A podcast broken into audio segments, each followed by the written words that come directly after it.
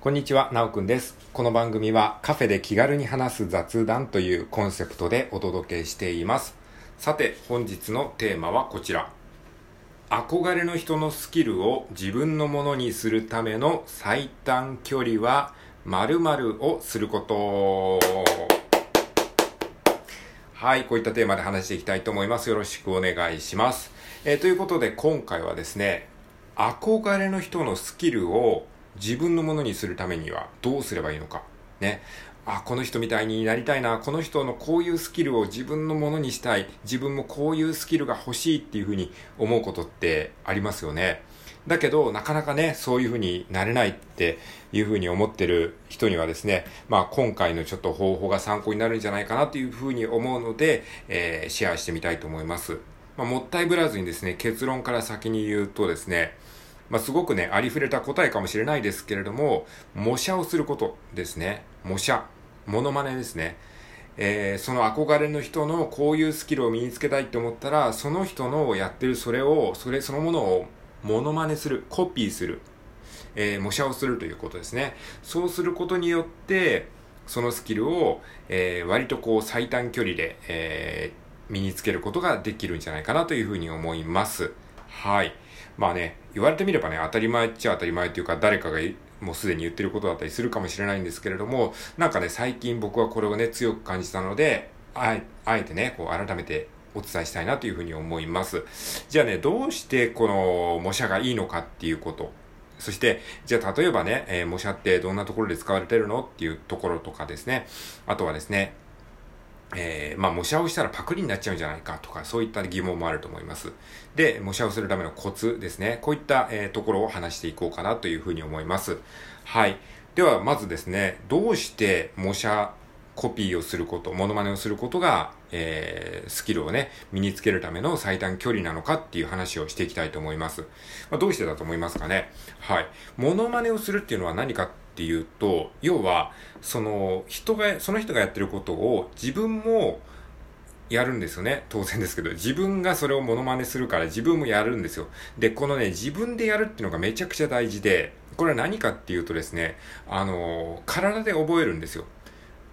例えばその憧れの人が、まあ僕だったら最近やってるのがですね、英語のま発音が上手くなりたいっていうことで、あのネイティブが歌ってる歌をそのまんまコピーしてるんですね。まんまモノマネしてるんですよ。そうするとね、発音がね、こう上手くなるんですね。それは何かっていうと、もう自分も発音をやってるから体で覚えてるんですよね。この体で覚えるっていうのがめちゃくちゃ大事で、これをね、あの、運動記憶っていうふうに言うんですけれども、あの、頭で覚えるとか、その、えーそういう感じで覚えるんじゃなくて、頭でなんか知識で分かったつもりになってるのってなかなかこうできないことあるじゃないですか。でもその体で覚える。えー自分で実際にやってみる。えー例えば自転車に乗るとかですね、車の運転をするみたいな、そういうなんか自分でやって覚えることっていうのは、あの、確実にこれ再現ができるんですよね。しかもそれを、あの、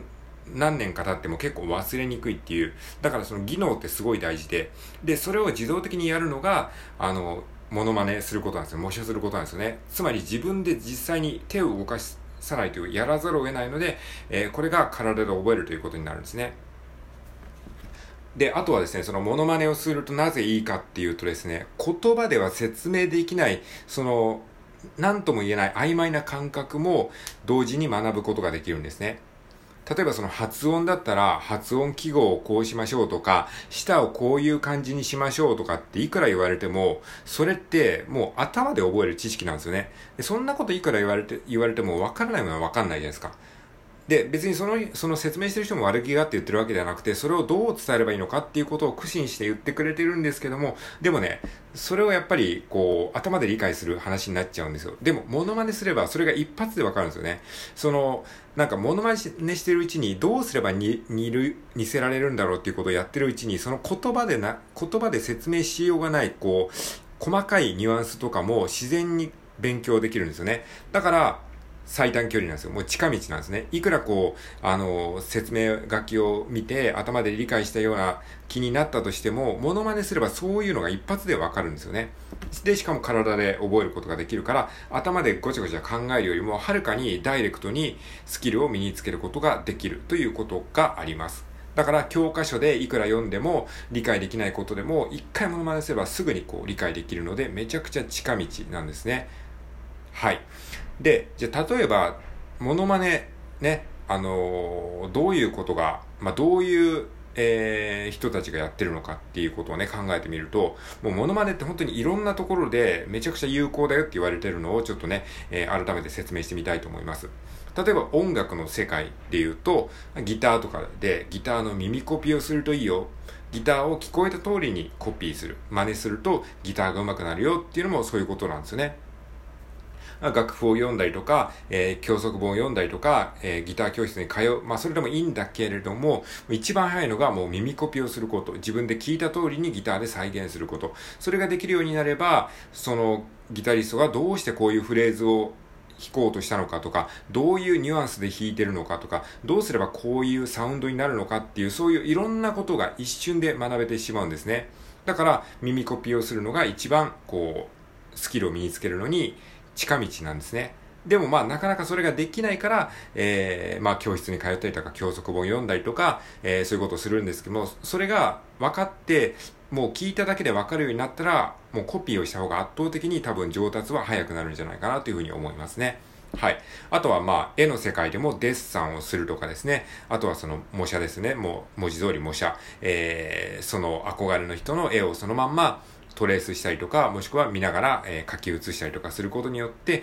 その人のスキルが身につくということがあります。あと文筆ですね。文章を書く世界でも、えー、写経とか言ったりしますよね。えー、その人の文章をまんま、えー、その文字通り一言一句たがわず書き写すことによって、その人のその、えー、思考回路とか文章の書き方とか、そういういろんなことが一瞬でインストール、学ぶことができるということですね。はい。まあそういった感じで、まあ別にあの、いろんな世界で使われていることなので、自分がこういうスキルを身につけたいと思ったら、その世界での模写を、えー、やればいいということですね。はい。じゃあね、あの、まあ、よくある、こういうね、あの、こういう反論としてですね、こういうことを言うと、パクリになっちゃうんじゃないんですか？とか、その人のなんか、ただのモノマネ野郎になっちゃうんじゃないか？っていうふうにね、心配する人がいると思うんですけれども、それはね、まあ、多分ね、なかなか難しいと思います。まあ、パクリになることを恐れるんだったら、もう逆に完コピした方がいいんじゃないか、完コピを目指すぐらいにした方が面白いんじゃないかなっていうふうに思いますね。まあ、モノマネとかでももう本当に似すぎてる人って、ちょっともうびっくりしますよね。例えば、あの、イチローさんのモノマネする人とかいますよね。なんか本当にもうめちゃくちゃそっくりなんですよね。もう本当によほどイチローさんが好きじゃないとそこまでコピーとかできないですよね。だからパクリになるんじゃないかって心配するぐらいだったら逆にも完コピーしてくださいっていう話なんですよね。で、完コピーをして、さらにそれを、えー、何度も何度も繰り返して、未来でそれを完コピできるようになったら、もうこれも、もう一つの芸ですからね。芸、芸、芸というかな、あのー、才能というか、まあ、一つのスキル、技ですからね。あの、未来で再現するぐらいまで完コピを、えー、するといいと思います。まあ、多くの人はほとんどそこまでいかないと思います。だからもう勝手に完コピをしたつもりになってるんだけど、勝手に自分のオリジナリティが入ってしまうっていうぐらいになると思うので、まあそれはね、あの、結局自分のスキルになってるんですよ。だから、まあ、パクリになるんじゃないかなって心配する人は、まあ、そんなことはほとんどね、起こり得ないので、とりあえずね、やってみたらいいと思います。まあ、大体やる前からね、そういう心配をしてる人っていうのはね、あのー、まあ、大体やらないですから。はい。まあ、それはいいんですけどね。はい。パクリになることはほとんどないし、まあ、もちろんそのパクったものをそのまま発表するのはいけないですけれども、えー、パクって一回模倣してみて、それを見ないで再現できるぐらいまでになったら、多分ね、自分の技術になってると思いますので、そういう感じで、え、やってみるといいと思います。完コピすらね、結構難しいと思いますよ。はい。では最後にですね、あのー、モノマネ、模写するときのコツをですね、簡単に話して終わりたいと思います。はい。コツはですね、あのー、まあ、端的に言うと、運動記憶と分散学習ということが、えー、キーワードですね。はい。まあ、これだけだと何のこっちゃわからないと思いますので、ちょっと詳しく説明していきますけども、運動記憶っていうのは、まあ、さっきも言った通りですね、実際に手を動かしたり、体を動かしたり、口を動かしたりして、えー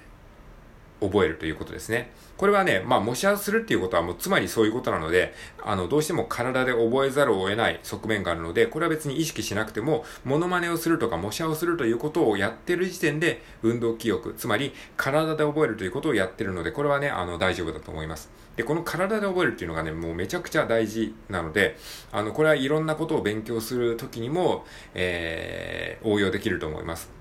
だから書いて覚えるとか、あの、ひたすら音読して覚えるとかって、これも体で覚えるっていうことの一つなんですよね。で、こうやって体で覚えたことっていうのはなかなかね、忘れにくいですし、自分の、まあ本当にスキルになるので、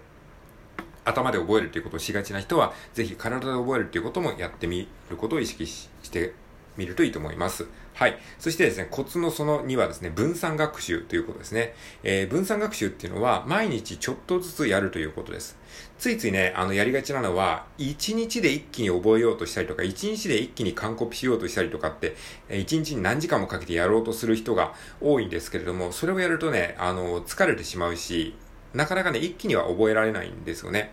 で、しかもそれをする、しようとすると疲れちゃうし、できないじゃないですか。だから、もう1日10分ずつでいいから、ちょっとずつコピーしていくんですね。ちょっとずつモノマネしていく。で、それもいきなりできない場合は、例えばですね、まあギターとかですね、英語の耳コピーをするときは、スロー再生にして、ちょっとこう自分がわかりやすいぐらいにスロー再生をする。あと、絵の模写だったら、わからない部分は拡大してみるとかですね。そういう感じで、わかりやすいように噛み砕いて、ちょっとずつやっていくんですね。で、1日10分ずつやっていく。で、そうすると、その日はわかんなくても、次の日になると、寝てる間に脳内で情報が整理されて、次の日になると、それができるようになってるんですね。そうすると、嬉しいじゃないですか。で、また次の段階のモノマネをして、で、また10分ぐらいやってると、またそれを寝てる間に、情報が脳内で整理されて、次の日になると、なんかこうできるようになってるんですね。そういう感じで、えー、睡眠学習とかもり、えー、組み合わせながらやってみるといいんじゃないかなと思います。はい。ということで今回は憧れの人のスキルを自分のものにするための最短距離は模写をすることというテーマでお話ししました。